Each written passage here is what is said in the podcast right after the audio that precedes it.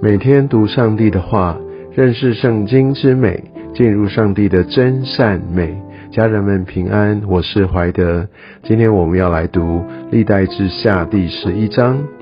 当在以色列他们南北分裂之后，而罗伯安。他来到耶路撒冷，他就召集由大家便雅悯家哦一个庞大的军力要投入战争，他想要来攻打北方的以色列国，他要来把这些的失土，把这些他所失去的部分要夺回。我们可以看到，呃，第十一章的第一节，他要将国夺回，再归自己。所以我们可以知道，呃，这个罗伯安，也许他也看到了，特别他的父亲所罗门在他晚年的时候所做的这一切，啊，已已经越来越不是为着神，更多的都是为着自己。所以他就用这样的一个自己的心意，用自己的方法，也没有来到上帝的面前，就想要把这些他认为是属于他自己的，要夺回来。而在这个时候，我们可以看到，就上帝来使用这先知来警告他，来告诉他们说：你们不可以上去，而且提醒他们，这是与你们的弟兄征战，他们是你们的弟兄，你不要与他们征战，因为上帝他来掌管这一切。所以我们可以看到，在历代志，呃，他所。着重的都是描绘着大卫、所罗门，还有这整个大卫的体系，所以他的描绘着重全部都是在南国犹大，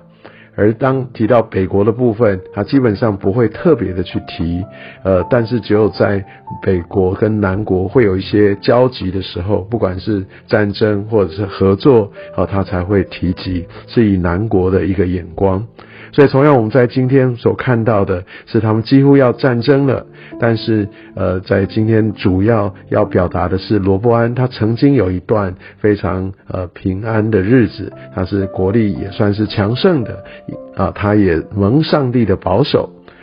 这个主要的原因是因为他愿意遵行上帝的话。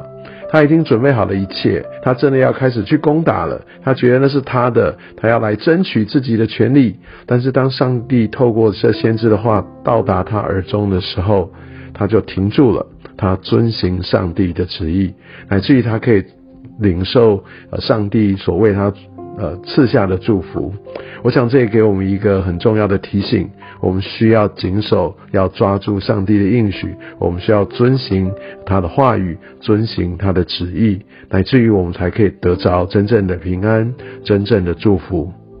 从下面的经文，在第五节到第十二节，我们也可以看到，其实罗伯安也是一个蛮有谋略的人，他也非常有能力。第一个，他可以集结这样的一个大军；第二个，他可以修筑这非常多的城。然后呢，他在呃各地又建立这个坚固各处的保障。他把这些的防御工事做得非常的彻底，而且他又设置了领袖，预备了粮食、油、酒，他又预备了盾牌跟枪。哈，使这个城墙也非常的坚固，所以他也透过这些的建设来确保整个呃犹大国的一个国力，而他所做的这一切，相信他的百姓都看在眼里，所以他也兼顾了来得着犹大跟便雅里这两个在南方的支派的一个全面的支持。在今天的经文当中，我们可以看到，特别在最后一节说罗伯安办事精明，所以我想这也是圣经对他的一个诠释，他是真的是一个精明的人，他做很多很多的事情，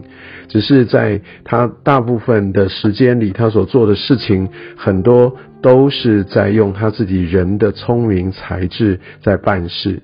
那当然，在今天的经文有特别谈到这三年，哦，他真的是持守在上帝的道上，但是在后面可能他就已经越来越离开神。但在这三年当中呢，这边讲到一个很重要的一件事，就是像十三节，呃，以色列全地的祭司和立位人都从四方来归罗伯安。而且这些立位人，他们原本在自己所在之地，他们已经有自己的产业，但是呢，他们愿意放下，他们就来到犹大跟耶路撒冷，因为唯有在这边才是真正按照上帝的律法来继续的来敬拜。所以我们可以看到这些在宗教上面的这样的一个回归，很多人员的一个离动，显然呃也会对在北方的。叶罗波安带来非常大的威胁跟压力，所以他也希望急于来巩固这一块，所以呢，他的方式。就完全是脱离神了。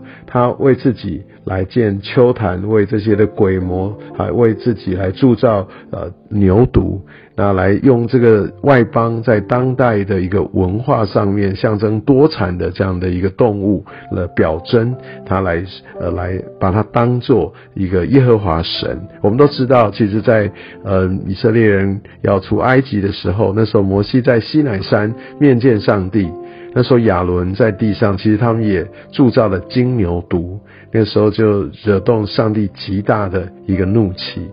那其实金牛犊他们并不是当时铸造的目的，不是为了说那是假神要拜别的神，没有，他们是把它变成上帝的形象。其实上帝绝对不要我。我们能够用这世界上面这些的东西来跟他相比拟。上帝不要我们用一个有形体的这种，也许是世上最推崇的东西来代表他。上帝他是至高的，他是是无可比拟的。所以我们知道，我们要用心灵和诚实来拜他。但我们可以看到，耶罗波安他所做的，就是用这些人用世界的方式来跟他们说：“哎，这样我们用这样的方式来敬拜所谓的耶和华上帝啊，你们就不要再继续往南跑到耶路撒冷去敬拜了。”而且他用自己的方式，用自己的选择去设立祭司，按着他的法则来去敬拜这些的偶像。所以这些真正来来敬拜这些牛犊，这些绝对不会是呃立位人。所以我们就可以看到，在宗教上面的南北，他们就渐行渐远。而在经文当中，我们可以看到罗布安他在早年他的一个强盛，绝对跟他定义的来遵从这个行大卫和所罗门的道是有绝对的关系。因为这是说到，他就兼顾哈，这个是都是从上帝而来的，而他也真的让一些能够定义要来寻求上帝的这些的人，宗教上面的精英，也都来到南国。我相信这也奠定他们呃在这上面来继续昌大。我相信这也。在南国跟北国，在一个属神道路上面，其实南国相对的一一致的比较走在神的一个道路上，要比北国要来的坚守，要来的正确多很多，有一个极大的关系。所以我维持我们对上帝的一个敬拜，对他话语上面的尊崇，而且我们有一群人来一起齐心的服侍，来带动这整个敬拜或者信仰的氛围，是带来极大的一个影响。而在十八节之后讲到耶罗波安的这些的家世，当然在属世的一个呃看法标准上面，其实这是很蒙福的。他有这么多的子孙，他娶了这么多的妻妾，是会非常让人倾羡的。但这不是神的心意，他完全的就越来越走向这世界的模式，所以这也就种下他之后一个败坏的一个原因。